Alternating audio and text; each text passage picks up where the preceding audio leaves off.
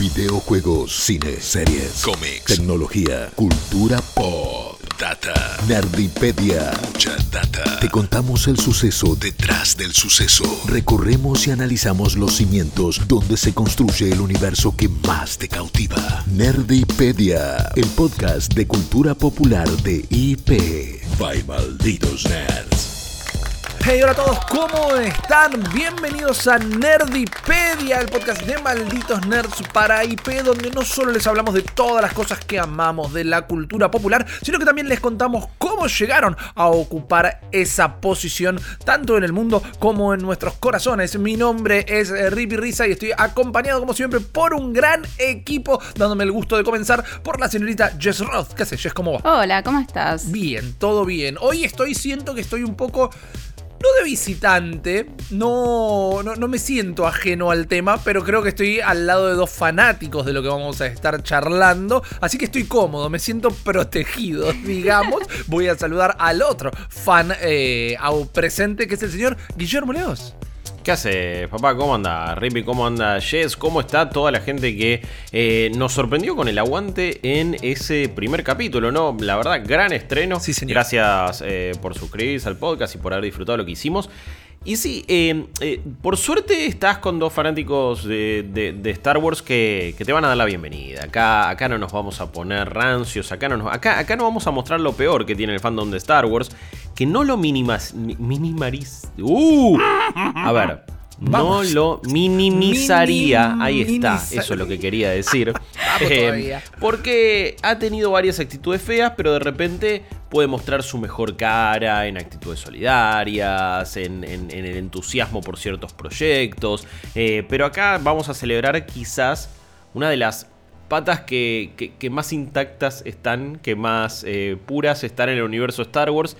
Y donde hay más consenso, ¿no? Es como, ok, las series animadas de Star Wars, si te copa este universo, te encantan.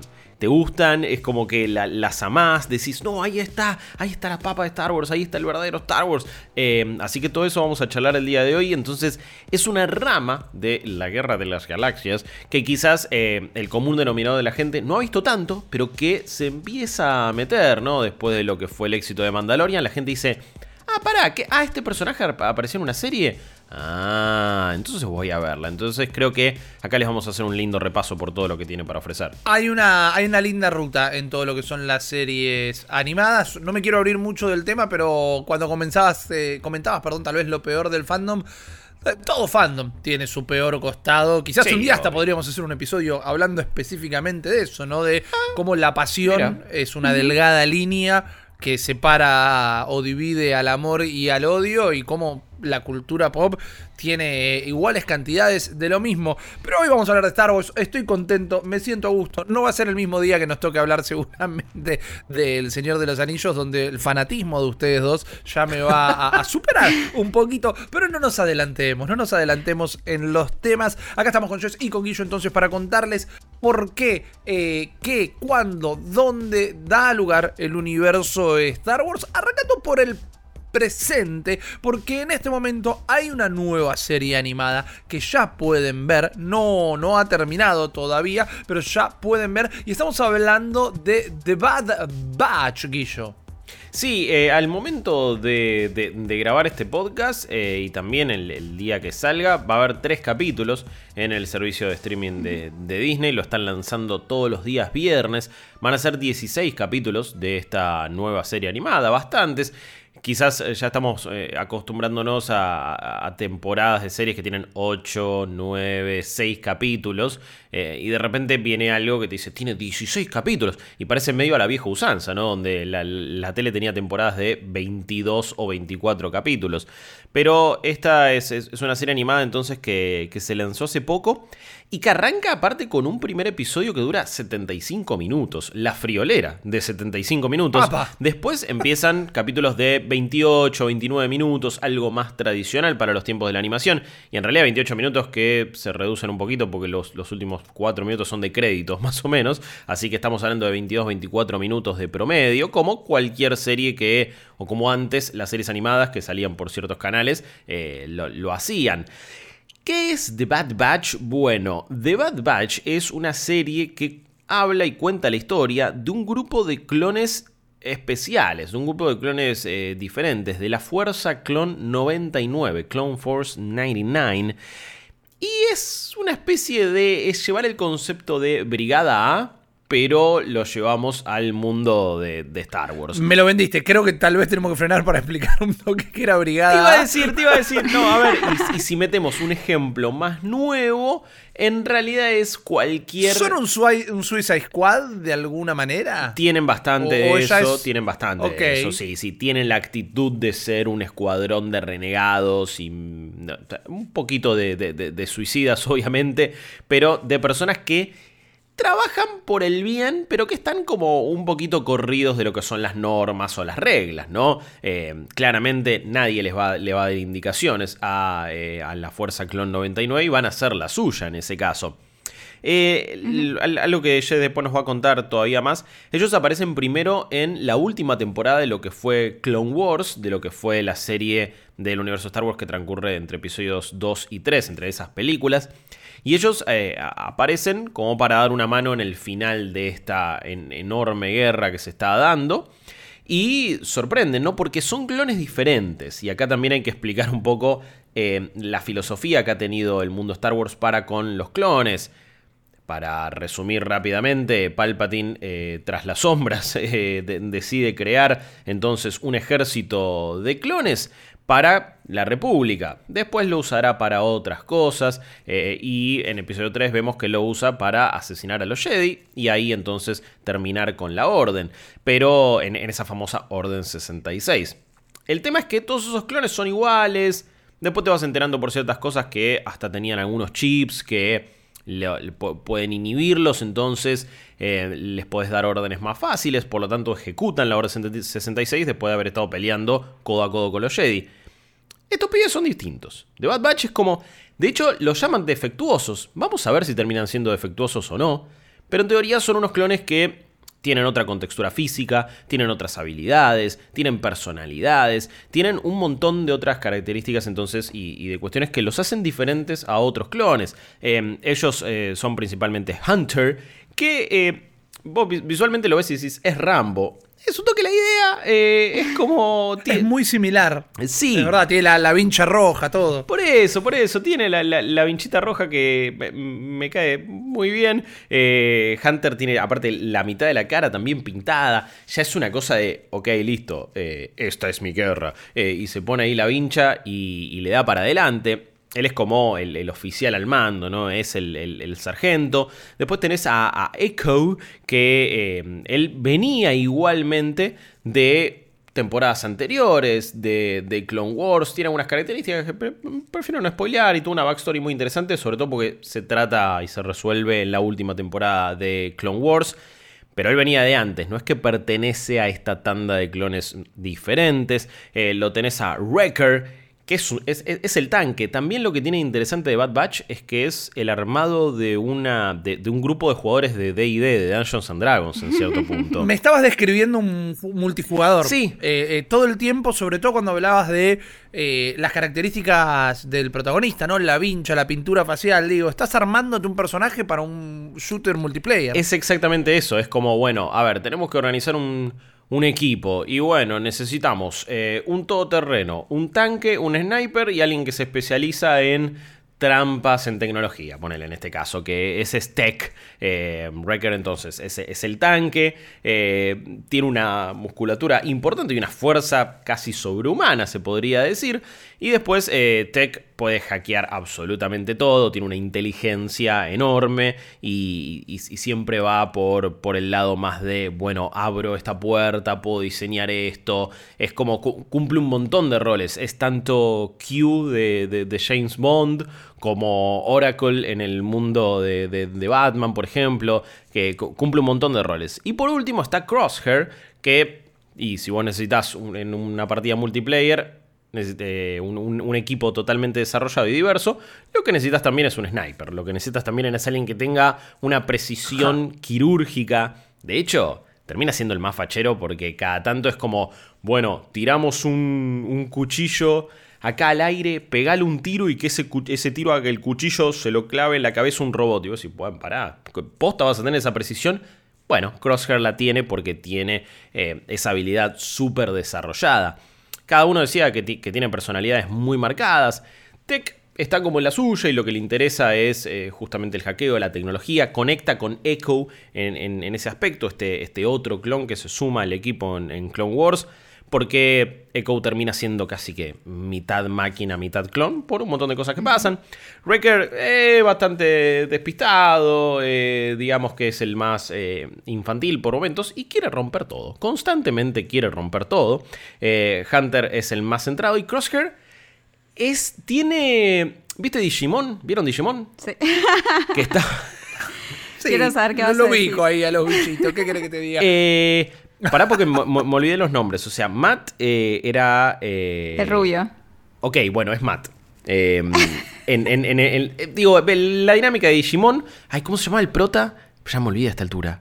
Eh, Yo soy que- fan de lo que grabamos el episodio anterior, así que en- Ah, en, este vos. bondi no me subo. Bueno, eh, ustedes en este caso eh, ya con- con- con- conocen y saben quién le hablo. Era Eh, Tai. Ahí está, bueno, per- per- perfecto. Eh, entonces, en este caso, Crosshair sería más eh, como Matt, es una especie de, de Iki en, en Los Caballeros del Zodíaco. Eh, empieza como el Green Ranger, es como más un, toque más sortiva, pero obviamente tiene un montón de, de habilidades y es extremadamente capaz. En la serie, ahora ya he explicado el, grupo y este equipo y sus dinámicas, vamos a ver exactamente en la serie qué sucede ni bien cae la República y ni bien se empieza a establecer el imperio. Y esto, vos podés decir, bueno, pará, lo que sucede entre episodios 3 y 4 en Star Wars ya lo vi mil veces. Eh, hemos tenido juegos como Star Wars Jedi Fallen Order hace poco. Hemos tenido películas como la película de Han Solo. Qué sé yo, está bien, no fue de las mejores, pero algunas cosas más o menos te contó. Y está. ¿Salió? Salió, sí. Existe. sí, está en ese periodo, ponele. Entonces, ya vimos varias veces qué pasó en ese. en- en- en- entre que eh, justamente cae la República y se empieza a instalar el imperio. Incluso antes, cuando Disney. eh, antes de que sacara todo el universo expandido. Eso se había súper desarrollado. Habíamos tenido también eh, otros juegos. Así que. es un terreno al que Star Wars fue mucho. El tema es que acá fueron a los minutos posteriores. Incluso la serie arranca poquito, diría 5 minutos antes de que, de- que se lance la Orden 66. Entonces es muy interesante ver qué está haciendo el imperio para instalarse, qué está haciendo Palpatine, qué está haciendo todas estas figuras malignas, y cómo lo quieren disfrazar de un orden, de algo no democrático, claramente, pero que tiene una funcionalidad. De hecho, empezás a ver personajes e historias de gente que dice, y no sé, pará, yo ahora me estoy enlistando en el imperio porque la república a mí no me dio nada al final. Que obviamente esas personas después se dan cuenta que están en, lo incorrecto y, se dan cuenta quizás las intenciones o no del imperio, pero es interesante ver, ver esas otras caras porque hasta ahora no, no- no las habíamos visto tanto, quizás en algunos capítulos de, de Clone Wars. También es como se ejecuta esa orden y la Fuerza Clone 99, la, la Bad Batch, dice, che, ¿qué está pasando? Ellos no tienen ese, eh, ese chip, en teoría, y no, no tienen por qué cumplir la orden. Y ven que todos los otros clones alrededor de ellos, que estaban peleando hace rato, mano a mano con los Jedi, digo, espalda con espalda, y que eran sus compañeros, de repente los empiezan a tratar mal, ya están súper adheridos al imperio de la nada, tipo de un minuto para el otro. Entonces ver cómo se da toda esa transición, cómo es este traspaso de poder, eh, también cómo se empiezan a armar las primeras eh, bases o, unidades de lo que será el grupo de los rebeldes. Eh, me, parece que le da una dinámica muy especial a la serie, porque puede transitar en los grises y en, y en historias a veces más mínimas. Quizás un capítulo es, bueno, esta familia tiene que escaparse de este planeta porque el imperio se está empezando a instalar. Y tampoco es que están viniendo a meter en, cana absolutamente a todo el mundo o empieza a ser un imperio eh, totalmente devastador, ya de por sí es autoritario, pero está como en un principio, entonces quieren engañar casi a la, población de los distintos planetas, diciéndoles, no, nosotros les traemos paz, les traemos eh, unidad, orden después de tanto tiempo de guerra. Pero hay gente que, que, lo logra ver y, se da cuenta que tiene que escapar de ciertos planetas. Ahí eh, esta fuerza de clones medio que empieza a hacer la suya y se, da cuenta que tiene que escapar de todo este orden autoritario. Y ahí es donde la serie se, dispara y básicamente ellos están corriendo y están eh, escapando de la ley. Mientras intentan ver, bueno, qué realmente qué, está sucediendo y cuál es su función. Van a querer unirse a, una, los potenciales rebeldes, van a querer ir a, derrocar al imperio, van a querer ir a enfrentarse con otras figuras que ya has visto en, películas. Digo, uno de los principales villanos es Grand Moff Tarkin, que lo vimos en la primer película de Star Wars, que lo reconstruyeron virtualmente y con cierta tecnología para lo que fue Rogue One, por ejemplo. Es como un personaje súper conocido del universo Star Wars, de los más malos, siniestros y de las peores personas del universo Star Wars. No te digo, por momentos me parece más siniestro que el mismo emperador. Ni hablar que es más que, que, lo que fue Darth Vader como villano, porque tiene sus motivos y ya, y ya vimos todo lo que pasó con Anakin, pero es un tipo alcodías y acá se empieza a poner como antagonista. ¿Por qué? Eh, y ya para ir cerrando con, con el resumen de esta serie, otra de las temáticas que tiene es, bueno, nosotros vimos que en las precuelas usaron un ejército de clones. Pero en las otras películas no son clones los Stormtroopers. ¿Qué pasó? ¿Cómo llegamos a eso?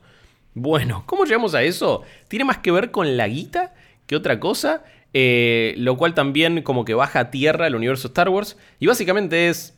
Ah, mantener esta fábrica de clones le sale un montón al imperio. Hay que achicar costos, Vamos a empezar a reclutar y que un montón de personas se alineen por una cuestión de lealtad y de, ideología, algo mucho más manipulador, mucho más siniestro, pero eh, es interesante como las, las, intenciones del imperio es, no, pará, no queremos gastar más guita en estos clones, salen un montón mantenerlos, envejecen rápido, hay que siempre fabricar otros, vamos a agarrar a personas y que sean leales al imperio.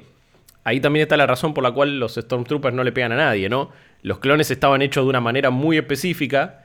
Y después los Stormtroopers son personas comunes y corrientes que probablemente no tenían mucho entrenamiento. Es un poco en solo lo, vimos, ¿no? El proceso eh, donde él mismo se, va a ofrecer eh, y después termina escapando, pero no había un cierto entrenamiento. Era todo hecho así nomás, con poco presupuesto, con pocas ganas, con malas intenciones.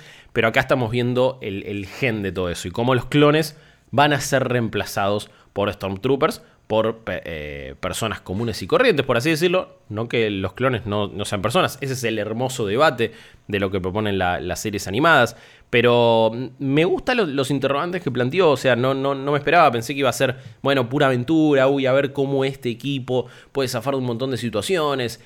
Y después los debates que te empieza a plantear son, son mucho más profundos. Eh, la animación va por el mismo estilo de, de lo que fue Clone Wars. Está excelente. Me parece que, en eso ha mejorado muchísimo. Si ven las primeras temporadas de Clone Wars, es jodido. No le voy a mentir, se ve bastante rari, pero esta realmente ha, mejorado muchísimo. Hay personajes nuevos, hay, hay, volvés a ciertos mundos que ya habías eh, estado. Em, me parece que hay caras familiares, hay caras nuevas, como, como siempre, obvio. Pero creo que te, te va a enamorar por esos personajes y por las temáticas que toca, que son mucho más profundas de lo que parece.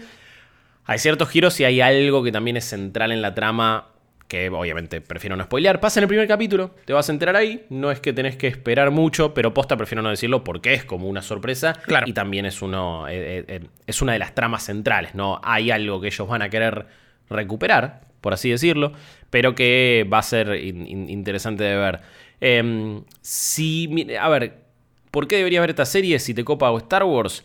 Más allá de que las series animadas están geniales, si jugaste Republic Commando, ese, ese shooter de 2005 que salió hace bastante, te van a hacer acordar mucho estos muchachos. Porque la idea era básicamente la misma, ¿no? Cada uno tenía una especialidad, cada uno tenía otra personalidad distinta a la del resto de los clones, trabajaban en conjunto, hacían las suyas, son unas fuerzas especiales. Es básicamente el mismo concepto. Así que si estás extrañando Republic Commando, por lo menos acá lo vas a tener en forma animada. A mí me gustó mucho. Ahora estoy esperando semana a semana ver qué pasa con ellos y cómo se va desarrollando la trama. También lo que me pasa con esta serie es que si bien este momento, el momento en el que se sitúa la historia, tenés razón, lo vimos en alguna que otra producción del universo de Star Wars, eh, creo que nunca se exploró el impacto eh, de cómo este eh, cómo se fue desarrollando el imperio, cómo fue eh, agarrando y, insertándose en la sociedad, cómo eh, la guerra se terminó, pero hay cosas que no cierran, eh, cómo esto termina impactando en personas comunes, porque siempre se iba por el lado de los Jedi, ¿no? La persecución para terminar y acabar con los últimos Jedi, los nuevos traidores, estos que eran héroes, se convirtieron en traidores de un día para el otro, y también esto que le da como eh, el ataque a los clones, ¿no? En sí, o sea, de decir, ok, son descartables, como decías vos y yo antes, me salen mucha plata, vamos a descartarlos. Cuando eh, desde las series animadas, por suerte, eh, se, fue se fueron desarrollando en su personalidad, o sea, se los fue eh, dando colores, eh, volviendo los individuos, ¿no? Que uno se encariñe con Rex, que uno se encariñe con Five, con Echo, con, que no sean solamente un número. Entonces ahora ves cómo en realidad para el Imperio siempre fueron un número, o sea, de principio a fin, así como los Storm, Stormtroopers también, o sea, vos tenés, los ves siempre en traje, o sea, las películas rompieron un poco con eso, con Finn, que entonces veías la cara, eh, veías a la persona y entonces te empezás a preocupar. Pero si vos ves eh, a una masa de personas en trajes, nunca les ves las caras, nunca los escuchás hablar, son eso, una masa, eh, un número y nada más, y no importa que tantos se mueran o no, o qué pase con ellos. y es prácticamente como siempre los trató el imperio. o sea, cuando eran clones, la república también eran este grupo de clones, esta masa uniforme que era carne de cañón, por así decirlo, ¿no? O sea, que los mandaban a pelear. Sí, claro. Sí, sí. Literalmente los tiraban a veces. Eh, onda, bueno, dale. ¿Cuál es la estrategia? Y que vayan los clones primero y un, montón van a morir. Y después venimos nosotros los Jedi y la tratamos de resolver. Medio que con el correr de las temporadas empezaron a tener más tacto con eso y se dieron cuenta, ah, para, acá hay algo importante a tratar o un debate lindo para tener. Sí, eh, creo que es uno de los grandes eh, logros o cosas que destaco de The Clone Wars, de la serie animada, que, ya vamos a hablar de esa serie, que es que les dio realmente un lugar, ¿no? Los volvió personas, los humanizó. Eh, para que vos te preocuparas realmente y que además entendieras la tragedia, tuvieras un, panorama más completo de la tragedia que fue la caída eh, de la República. Claro, totalmente. Sí. claro, ¿saben?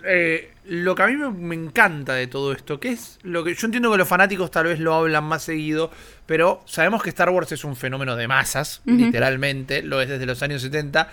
Nunca se habla un poco de todo lo que estuvieron contando ustedes dos hasta recién, que es un dramón político. Sí.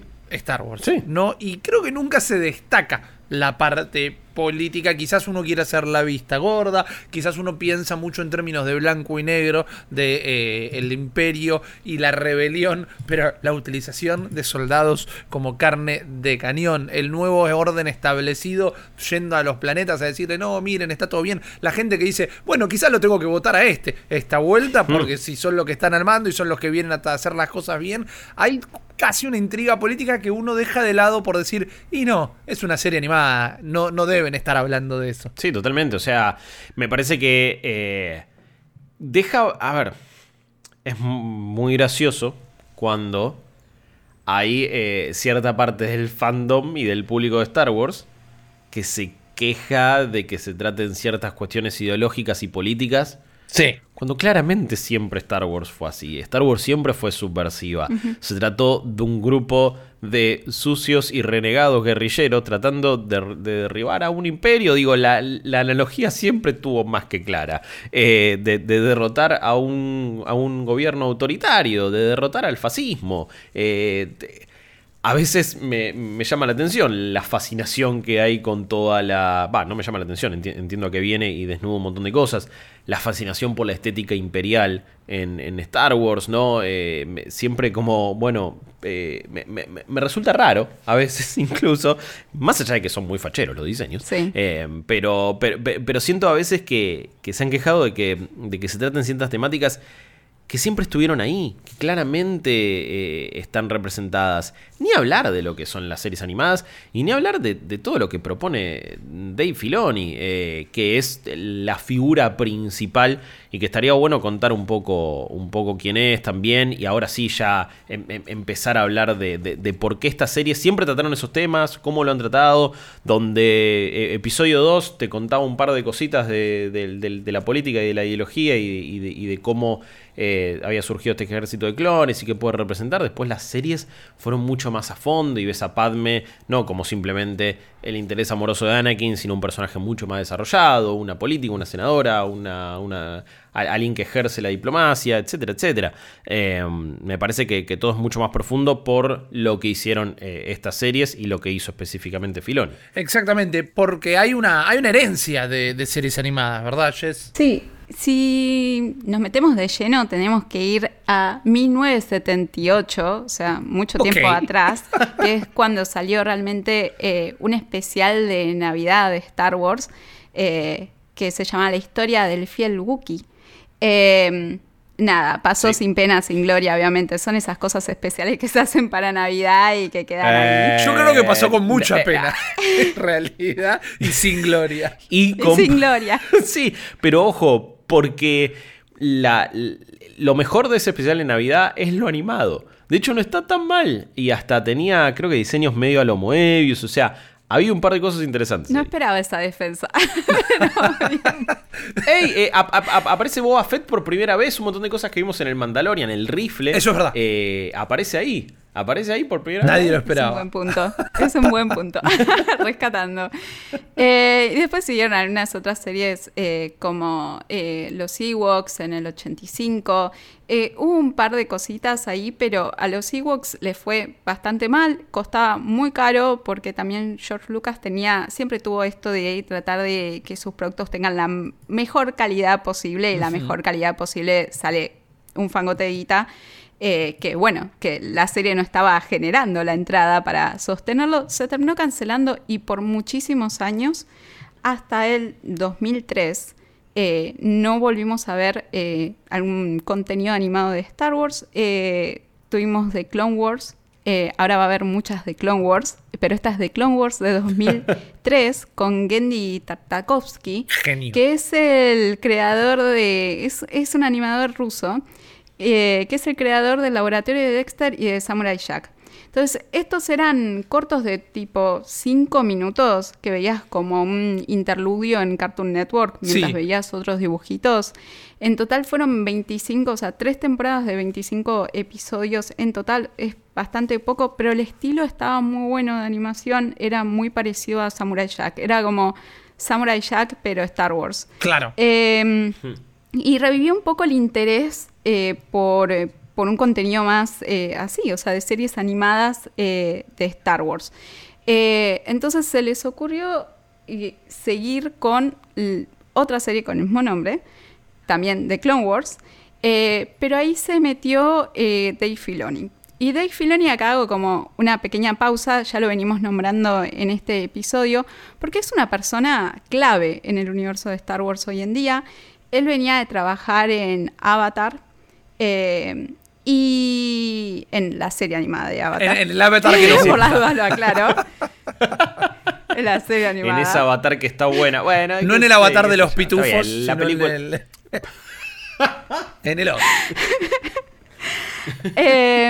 Y George Lucas eh, vio su trabajo ahí, le encantó, le recopó y hay una anécdota muy graciosa, la voy a contar muy, muy rápido, pero es que lo llamaron a Dave Filoni para que vaya a reunirse con George y él pensó que le estaban jodiendo. Él pensó que eh, venía hablando tanto de Star Wars y, quemándole la cabeza a todos sus compañeros de laburo con Star Wars, que dijo, me están haciendo una jodita. Entonces eh, le decían, George Lucas quiere hablar con vos. Y decía, ah, en serio, yo también quiero hablar con él. Y la piba del otro lado del teléfono decía, ¿quién es este flaco? O sea, ¿qué le está pasando? Tenía ganas de, cortarle. Pero bueno, terminó eh, concretando la, la reunión con George y, cuando él pensaba que, que, ok, fue una buena experiencia, al menos lo conocí, eh, al menos cumplí como el sueño del pibe, eh, aunque seguramente no me van a dar el, el, laburo porque todo lo que están pidiendo no es lo que yo suelo hacer, eh, le dijeron que tenían el trabajo. Así que fue como cumplirle el sueño al pibe y lo que tiene Dave Filoni es que es una persona no solo con una creatividad gigantesca, sino con una capacidad también enorme de poder traducir esas ideas muy voladas o muy complicadas, que hasta suenan a veces aburridas de George Lucas, y hacerlas atractivas para el público general. Es como un intérprete de, George Lucas, ¿no? Eh, me parece que... Claro, porque cuando...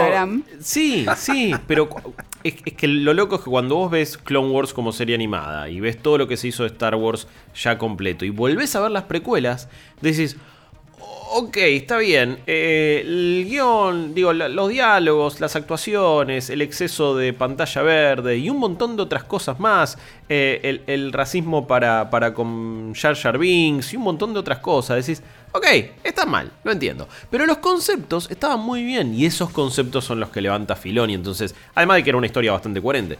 Pero eh, es lindo porque rescata a las precuelas y toma lo mejor que tenían. Y de repente te da este contenido muy interesante. Sí, eh, nos dio de Clone Wars, para empezar, que eh, consta de una película y de la serie. En realidad la, la, película son cuatro episodios que estaban haciendo para la serie y que las vio George y que dijo, che, con esto puedes hacer una película. A la película no le fue tan bien. Eh, pero bueno, a la serie sí, a la serie le fue muy, muy excelente. Eh, tuvo muy buenas críticas eh, y también se fue formando todo un fandom, una comunidad muy fanática de, esta serie, que bueno, que exploraba los momentos antes, o sea, los últimos momentos de la República, o sea, antes de la Orden 66. Eh, entonces, eh, cuando ya estaban en guerra eh, contra los separatistas, y también acá empiezan de nuevo el tema, em, como decíamos antes, los temas políticos. Porque si algo, aparte de desarrollar personajes como Padme, Anakin, ni hablar, o sea, creo que una de las cosas que más destaco siempre de, Clone Wars es que le dio una oportunidad a Anakin y a nosotros a que entendamos cómo este personaje eh, se terminó convirtiendo en Darth Vader. Porque siempre, para mí al menos, había ruido en el medio. Eh, no, las películas no hicieron tan buen trabajo para mostrarnos o convencerme a mí al menos de que Anakin era el más grosso de la galaxia. Ahora, en la serie... Sí, aparte está un minuto luchando por mantener la república y a los tres minutos se está matando directamente niños en el Jedi. Es como ok, fue un, ah, punto medio, hermano. Falta una película en el medio o una saga en el medio, que es esta serie, obviamente. Sí, y podemos ver ese desarrollo, ese descenso de Anakin, cuántas cosas lo fueron afectando profundamente, o sea, se justifica mucho más eh, su paso al lado oscuro y también podemos, eh, para mí, eh, considerar más esa tragedia también de su paso al lado oscuro, porque era un, realmente un comandante impecable, eh, realmente preocupado por sus, eh, por sus compañeros, por los clones, que como decíamos antes se veían como carne de cañón, él no los veía así. Él realmente los trataba como personas, como individuos, se preocupaba con él, por ellos, iba a pelear al lado de ellos. Eh, así que vemos a Anakin en toda su complejidad. Eh, nutre muy bien la serie al lore eh, general de Star Wars. Eh, también el desarrollo de los clones, como lo dijimos antes. Em, y también tenemos la introducción de personajes como Ahsoka, que en lo personal es mi personaje favorito de todo Star Wars. Ídola. Que, Ídola. Que tiene un crecimiento a lo largo de la serie increíble porque empieza como esta adolescente rebelde que mucho no le, no le pinta nada, que no le quiere hacer caso a Anakin, a veces sí, a veces no, o sea, ellos tienen más una relación de hermanos, eh, sobre todo al principio.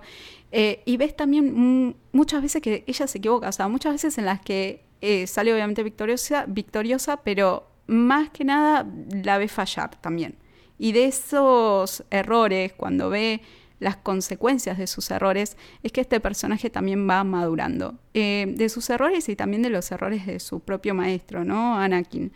Eh, y volviendo a lo que decía hace unos minutos, el tema político, a mí lo que me gusta de esta serie también muchísimo es que ves cómo los Jedi que empezaron como esta fuerza del bien y defensores, en ese afán por querer hacerse los neutrales, por eh, querer eh, deshacerse de cualquier sentimiento que les produzca que se aten a algo, ¿no? Y esa creencia de que eso los iba a llevar al lado oscuro terminaron volviéndose instrumentos políticos y terminaron perdiendo su rumbo. Y vos ves en la serie, no quiero, estoy yendo muy con cuidado, no quiero arruinarle la serie a nadie, eh, pero ves ese momento en que Yoda se da cuenta de que los Jedi han perdido el camino. Eh, y esto se relaciona también con la última trilogía, ¿no? Cómo Luke agarra y se da cuenta de que la verdad es que al final, para el fin de los tiempos, la Orden Jedi tenía que desaparecer. La Orden Jedi ya no era lo que, eh, para lo que se había planteado originalmente. Eh, se habían convertido en, eso, en instrumentos de guerra, eh, se habían politizado demasiado, se habían desviado de su camino. Todos estos temas los explora la serie y muchos otros temas más, mucho más experimentales. Mm, siempre vos puedes trazar una línea entre las series animadas y, animadas y las películas. Pero creo que las series animadas se arriesgan mucho más con conceptos que nunca se tratan en las películas eh, y que la hacen más Star Wars.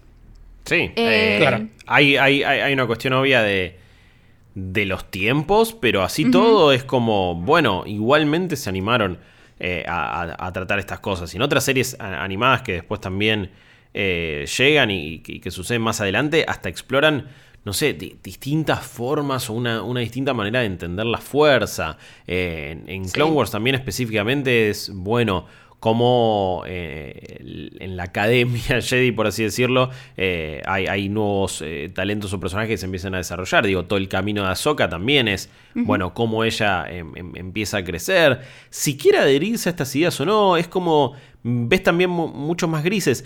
Algo súper interesante que hace eh, Clone Wars, eh, como decía Jess, es, mostrarte un Anakin que entendés más sus motivaciones y su caída y un montón de cosas, y a la vez simpatizás un montón más, porque en general, eh, en las películas en un momento decía, decía bueno, y que una sola persona tome las decisiones, y decís, che, Anakin, está todo bien, pero no, no seas así de facho.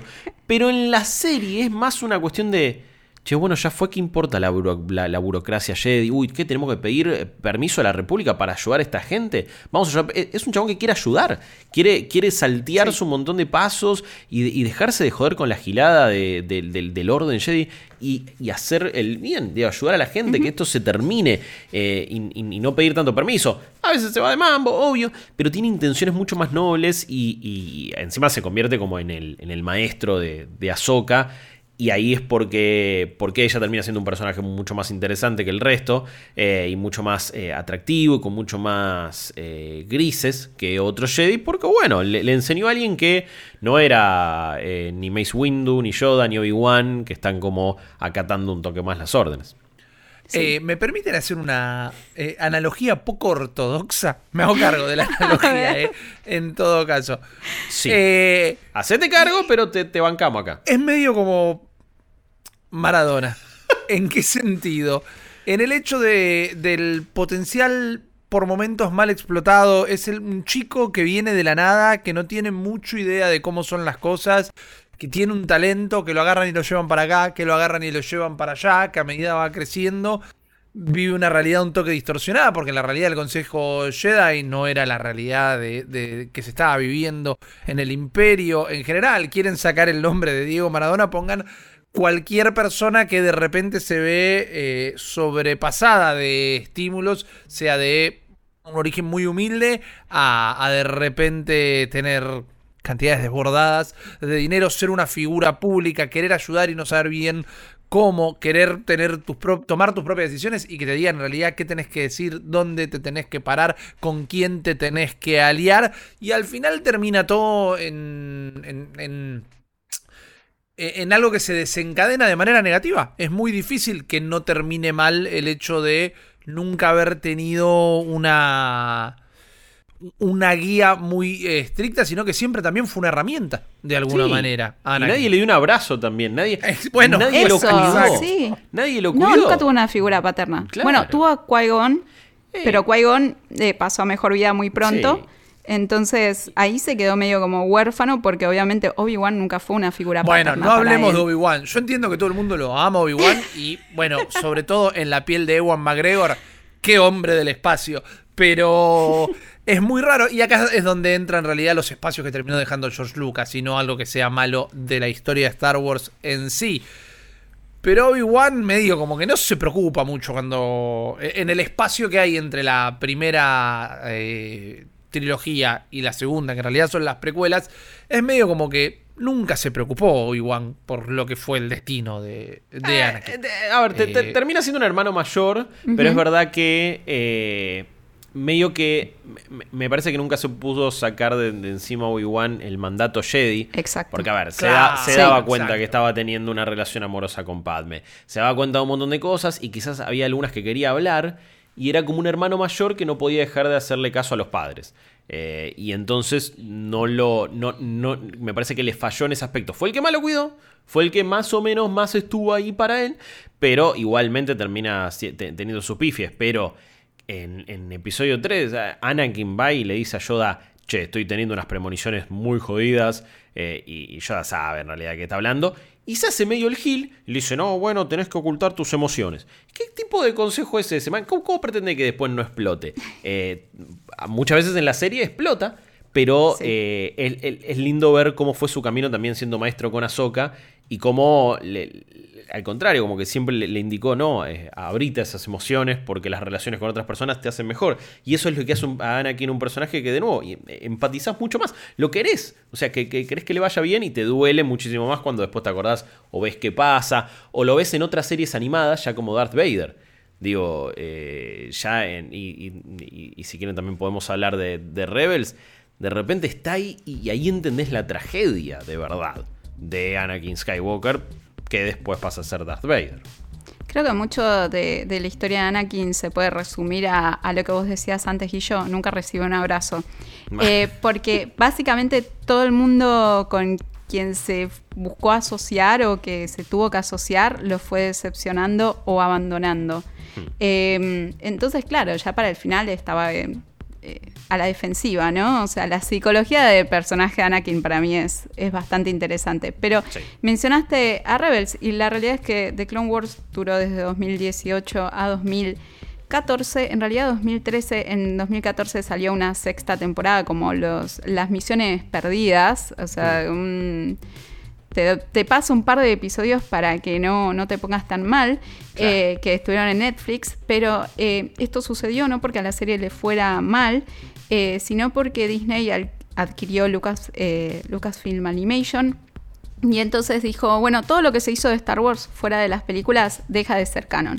En 2014 medio que se arrepintió y dijo, bueno, eh, va- vamos a hacer que la serie animada eh, que de Clone Wars sea, sea canon, capaz. Y tiró esos episodios, pero la realidad es que no había tenido, no tuvo un fin, no, no tuvo un cierre la serie. Eh, y de ahí saltaron directamente a Rebels, que bueno, se estrenó en el 2014, o sea, ese mismo año, tuvo cuatro temporadas, terminó en el 2018, y que por primera vez, por lo menos en las series animadas, no tenemos protagonistas ni, que vengan de las películas o que tengan una relación con algún personaje grande de las películas ya establecidos. Eh, tenemos a este grupo, eh, a esta tripulación eh, que está formada por integrantes muy diversos, pero unidos en contra de- del imperio, tratando de sobrevivir, tratando de hacer algunos trabajos. y en el medio, y tenemos también, sí, tenemos Jedi dentro de ese grupo. Tenemos a Kanan, que era un Padawan, que sobrevivió a la Orden 66 y que se convierte en el mentor de Ezra, que empieza a demostrar que puede eh, manipular a la fuerza, eh, que es como un, mini Jedi. Entonces Kanan lo agarra a Ezra bajo su, su, su manto para tratar de formarlo. Tenemos a Hera, que es eh, una piloto increíble, eh, una comandante increíble. Tenemos también a Sabine, eh, que es una guerrera Mandalorian, y a Zeb y al mejor androide de todos, que es Chopper. Pero.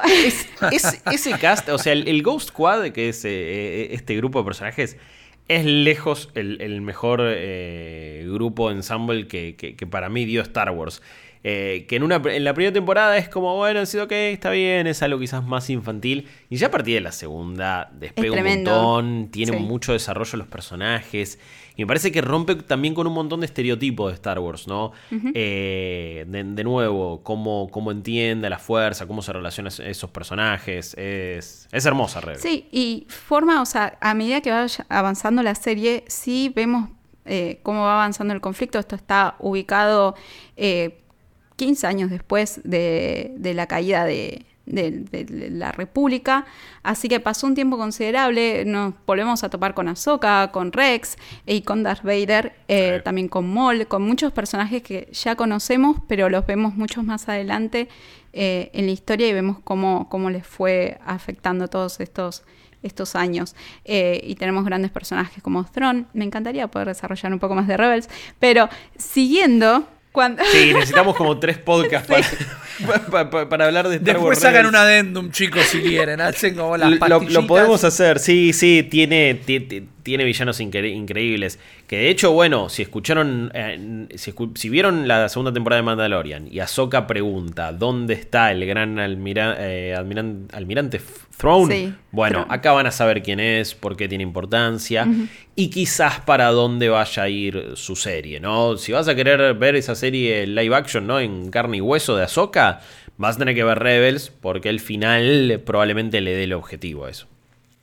Pero la realidad es que cuando pusieron la última temporada de Clone Wars, esta, eh, como dije, la sexta, que, lo tiraron así como quien no quiere la cosa en Netflix, pusieron todo Clone Wars en Netflix. Y al estar en un medio de una plataforma de streaming tan popular, empezó a popularizarse mucho más también esa serie y el fandom empezó a pedir que vuelva, que le den un final adecuado a la serie, porque había quedado sin un final. Sí. Y a los 10 años, en el 2018, Dave Filoni anunció finalmente que iba a haber una séptima temporada, última temporada de Clone Wars, que le daría un cierre a esta serie. Eh, y gracias a este cierre que salió el año pasado, en el 2020, que cuenta con un nivel de animación que es increíble, o sea, que te vuela la cabeza realmente, lo tenemos compuesto por tres arcos, de los cuales quiero rápidamente solamente destacar los dos que por lo menos me parecen más importantes. Dale. El, voy a empezar primero por el último, que son cuatro episodios que cierran la serie, pero que si van a ver solamente una cosa del universo animado de Star Wars, aparte de que les recomendamos que vean The Bad Batch, obviamente porque es la actual, eh, vean esos cuatro últimos episodios porque son episodios que están hechos para que se vean independientemente de que hayas visto toda la serie para atrás, o sea, están hechos para que se entiendan. y tiene las mejores peleas en Star Wars, eh, una animación que te morís, una música increíble. Eh, son desde el minuto cero que tenés una pantalla que te inicia sin eh, el amarillo de Clone Wars, sino una pantalla, unos créditos así bien en rojo eh, y que te ponen en el mood de que vas a estar en... de que es el final. de, esto. de que es el final. se va a pudrir todo. que se va a ir, sí, exactamente. Nada, lo recomiendo, es fascinante. Y lo otro es justamente estos primeros primeros cuatro episodios de, esta temporada que eh, están centrados en, esta, en este grupo del que estamos hablando en este, en este episodio de Bad Batch. Pueden ver de Bad Batch eh, realmente independientemente de estos episodios. O sea, se dicen, no, me da fiaca ver cuatro episodios y después meterme en los tres que hay actualmente de Bad Batch no se preocupen que la serie hace todo para que vos lo entiendas sin haberlos visto, eh, visto pero es un buen eh, background, es un buen contexto, son capítulos entretenidos y ves un poco más eh, acerca de cómo se fue formando este equipo y cómo se unió Echo también a este grupo de, clones. Sí, totalmente. Y si no, ya, con escuchar este podcast, digo, vas a entender quiénes son los personajes te recomendamos que veas estos capítulos, pero posta que con habernos escuchado hablando sobre esos, ya entendés su dinámica. Sí. Sí, sí, sí, totalmente. Yo creo que si la gente que está escuchando esto nunca vio las series animadas, le va a despertar otro interés. Y justamente donde yo quería meterme acá. Porque yo soy. Yo no soy un fan de Star Wars a, nivel eh, de, de conocerme de memoria el universo extendido. Sí soy un Respeto muchísimo a Star Wars. He visto las películas, he visto las series animadas, he jugado los juegos, he leído los cómics de Marvel que la verdad que son increíbles. La serie de Darth Vader, especialmente de Marvel, es increíble y ahí también tenemos un lindo. Un, lindo capítulo para seguir entendiendo al personaje de Anakin, porque también vieron que hacemos muchísimo la, la diferenciación de Anakin y Darth Vader, y en realidad el tipo que está dentro de ese traje que lo mantiene con vida sigue siendo Anakin, sigue siendo un ser humano, o no es humano porque no, es en la Tierra también, no, pero humanoide, como quieran. Pero es una persona la que está con ese soporte vital todavía. Entonces la serie animada perdón, eh, la serie de cómics de Marvel eh, tiene unos capítulos increíbles, sobre todo uno donde una enfermera de la estrella de la muerte se enamora de Darth Vader, pero se enamora a nivel groupie, ¿no? Es como si estuviera trabajando en el. Eh, fuera la enfermera de un recital donde toca Luis Miguel y se enamora de Luis Miguel porque es Luis Miguel, no necesariamente porque lo conozca. Y eso habla también un poquito de la dinámica de poder de, de, la gente que trabaja dentro de la estrella de la muerte. Increíble. Hay un universo muy, muy rico en Star Wars en general.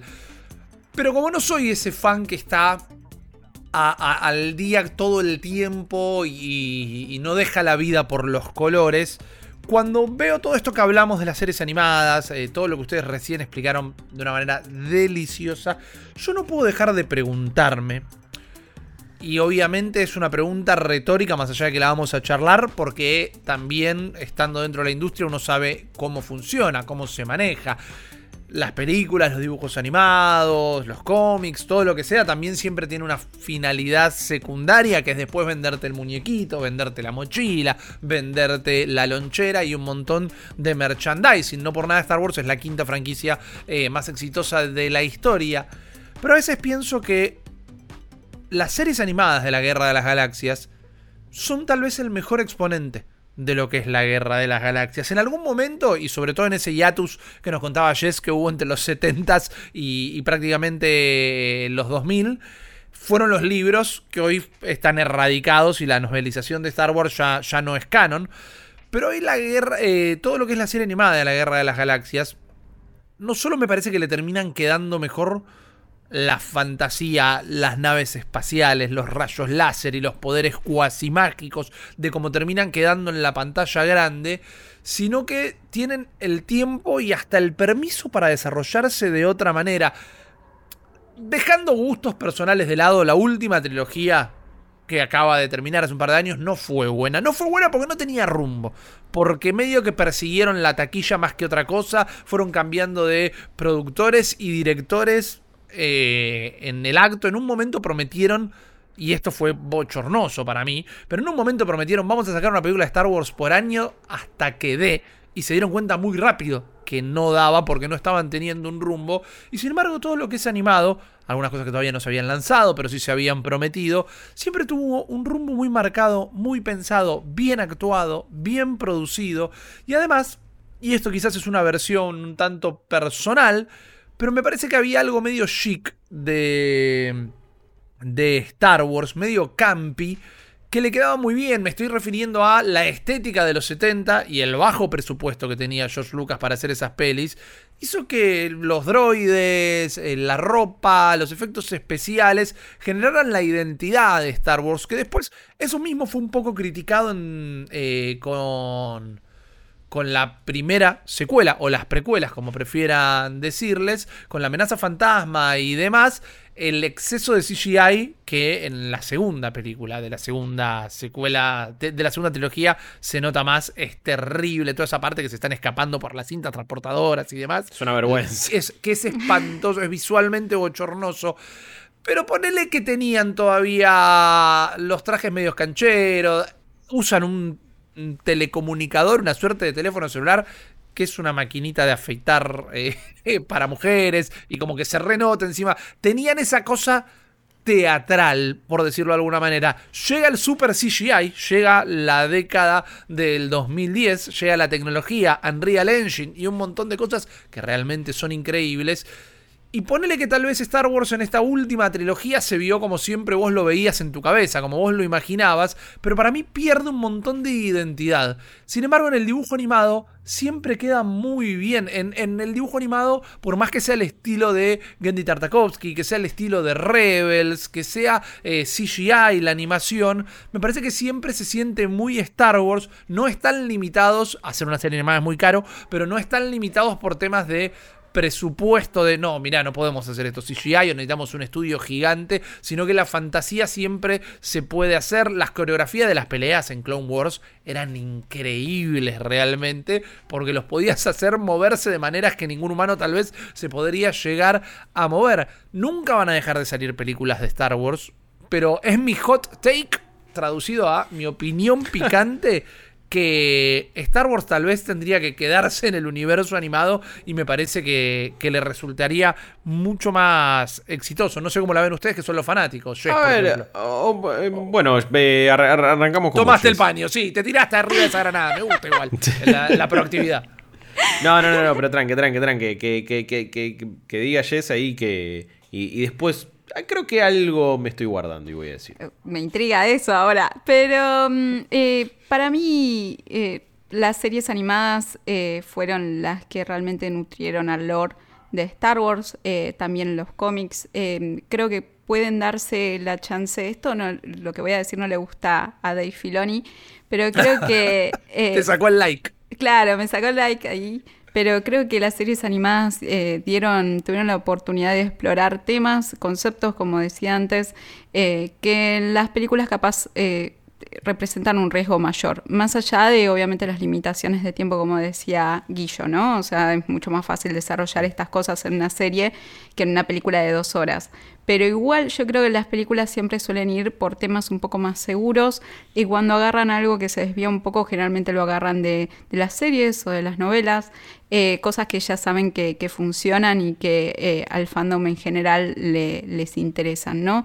Entonces... Eh, a mí siempre me, resultado, me resultaron más interesantes en lo personal, porque además también otro de los aspectos de las series animadas es que cada una tiene su estilo particular su estilo estético particular. Son muy diferentes entre sí, vos podés diferenciarlas de solo ver la animación que tiene cada una.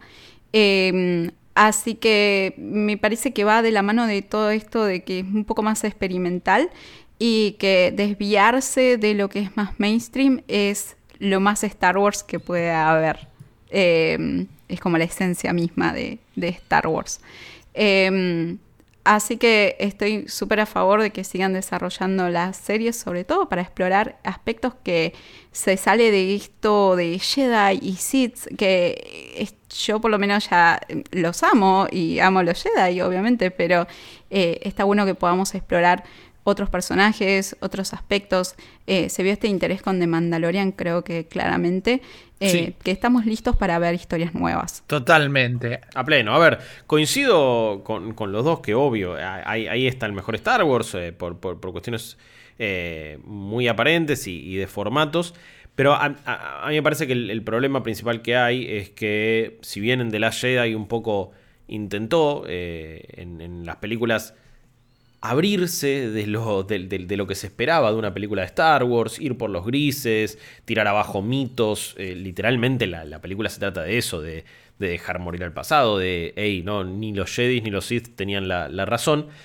Me parece que después no se pudo despegar o, o no pudo no importarle la reacción de una cierta parte del público, que parece que en las películas tiene u otros estándares o, no puede aceptar ciertas cosas que después en las series animadas o A, ni las ve o B, las ve y no le importan, porque hasta pusieron el grito en el cielo porque dos, eh, dos, personajes usaban más o menos el, Skype de la fuerza para comunicarse.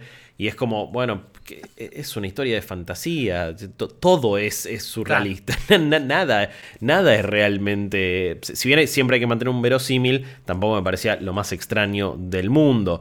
Que eh, la hija del eh, usuario de la fuerza más poderoso de todos los tiempos pueda moverse a través del espacio y zafar, tampoco es lo más loco que ha sucedido en el universo Star Wars, pero bueno el momento Mary Poppins de Leia parece que rompió todo. Pero me parece que es eso, en, las películas hay una cierta parte del público que, que no acepta cosas que, se desvíen a penitas de lo, de lo esperable de, Star Wars. Y después me parece que las, las series animadas entienden entienden el concepto también de aventura sin, sin dejar de, tratar temas eh, profundos y políticos y ideológicos, pero siempre hay aventura. Y tampoco se olvidan que son para chicos. Star Wars es para chicos. Eh, siempre fue pensada de esa manera. Y siempre fue pensada para vender juguetitos. Y siempre fue pensada para eso. Y es como... Ah, entiendo que crecimos con estas cosas, pero Star Wars también, Marvel, todo lo que hace Disney, tiene que apelar a un público infantil porque eso es lo que va a mover masas y, números y va a llenar la taquilla. Eh, tampoco por eso es que, eh, es que hay que que hacer menos profundas las historias o menos serias. De hecho, hasta mm, diría que hay, ciertas, eh, incluso películas que, no van tanto por el lado infantil, pero, pero me parece que lo que hacen mejor las series animadas es, como cualquier película animada, digo, como el secreto del éxito de Pixar, que apela a todos los públicos y para los adultos les deja unas cosas y para los niños les deja otra. Eh, las series animadas hacen eso. Es como, podés ver Rebels por esa pelea final, por un momento de aventura, por un chiste, por lo que te tira ahí Chopper como droide. Pero después te podés quedar, ok, para, bueno, Ezra conecta con la fuerza desde un punto de vista mucho más espiritual y no importa tanto el blanco y el negro y se conecta con los animales y esto y el otro.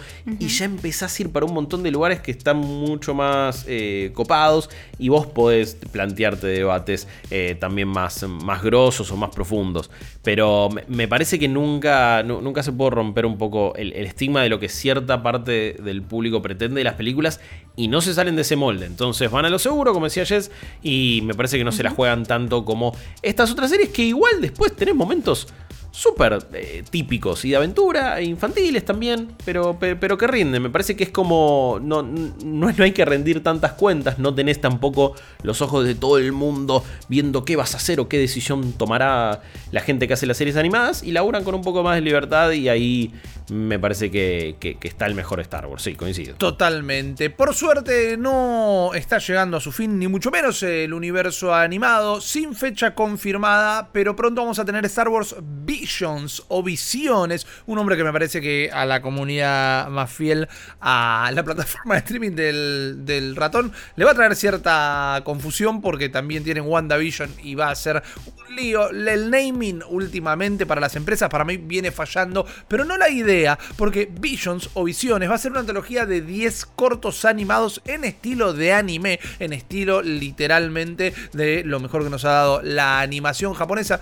Nunca olviden que más o menos todo es anime, porque los Arcones Galácticos, los Thundercats, todo se mandaba a animar a Japón. Así que técnicamente toda la historia de la animación es animación japonesa, pero esto vería en corte de anime clásico con 10 cuentos eh, que no estarían relacionados entre ellos, contándonos diversas viñetas de cómo es la vida en esta lejania, en esta, perdón, en esta galaxia muy, muy lejania. Galaxia lejana, lejania es una buena manera de abreviarlo. En todo caso, eh, esto va a llegar obviamente a la plataforma de streaming y como lo dice su nombre, es un what if o un qué pasaría que. Y acá nos estábamos preguntando qué pasaría que si Star Wars siguiera volcándose cada vez más al universo animado. Porque en Nerdipedia hacemos eso. Te contamos lo que está pasando, te contamos de dónde viene y nos damos el gusto de analizarlo un poquito más para pensar cuál puede ser el futuro de la cultura pop que tanto nos gusta. Esperamos que hayan disfrutado este episodio. Si todavía no escucharon el anterior, saben que pueden hacerlo en eh, las plataformas podcasteras como Spotify o iTunes y la semana que viene vamos a volver con más. Así que agradezco muchísimo a Guillermo Leos, a Jess Roth, mi nombre es Rippy Risa y nos encontramos en el próximo capítulo. Digan chao chicos. Chao. Chao. Chao. Chao. Esto fue Nerdipedia, el podcast de cultura popular de IP con malditos nerds. Un nuevo capítulo la próxima semana. Te esperamos.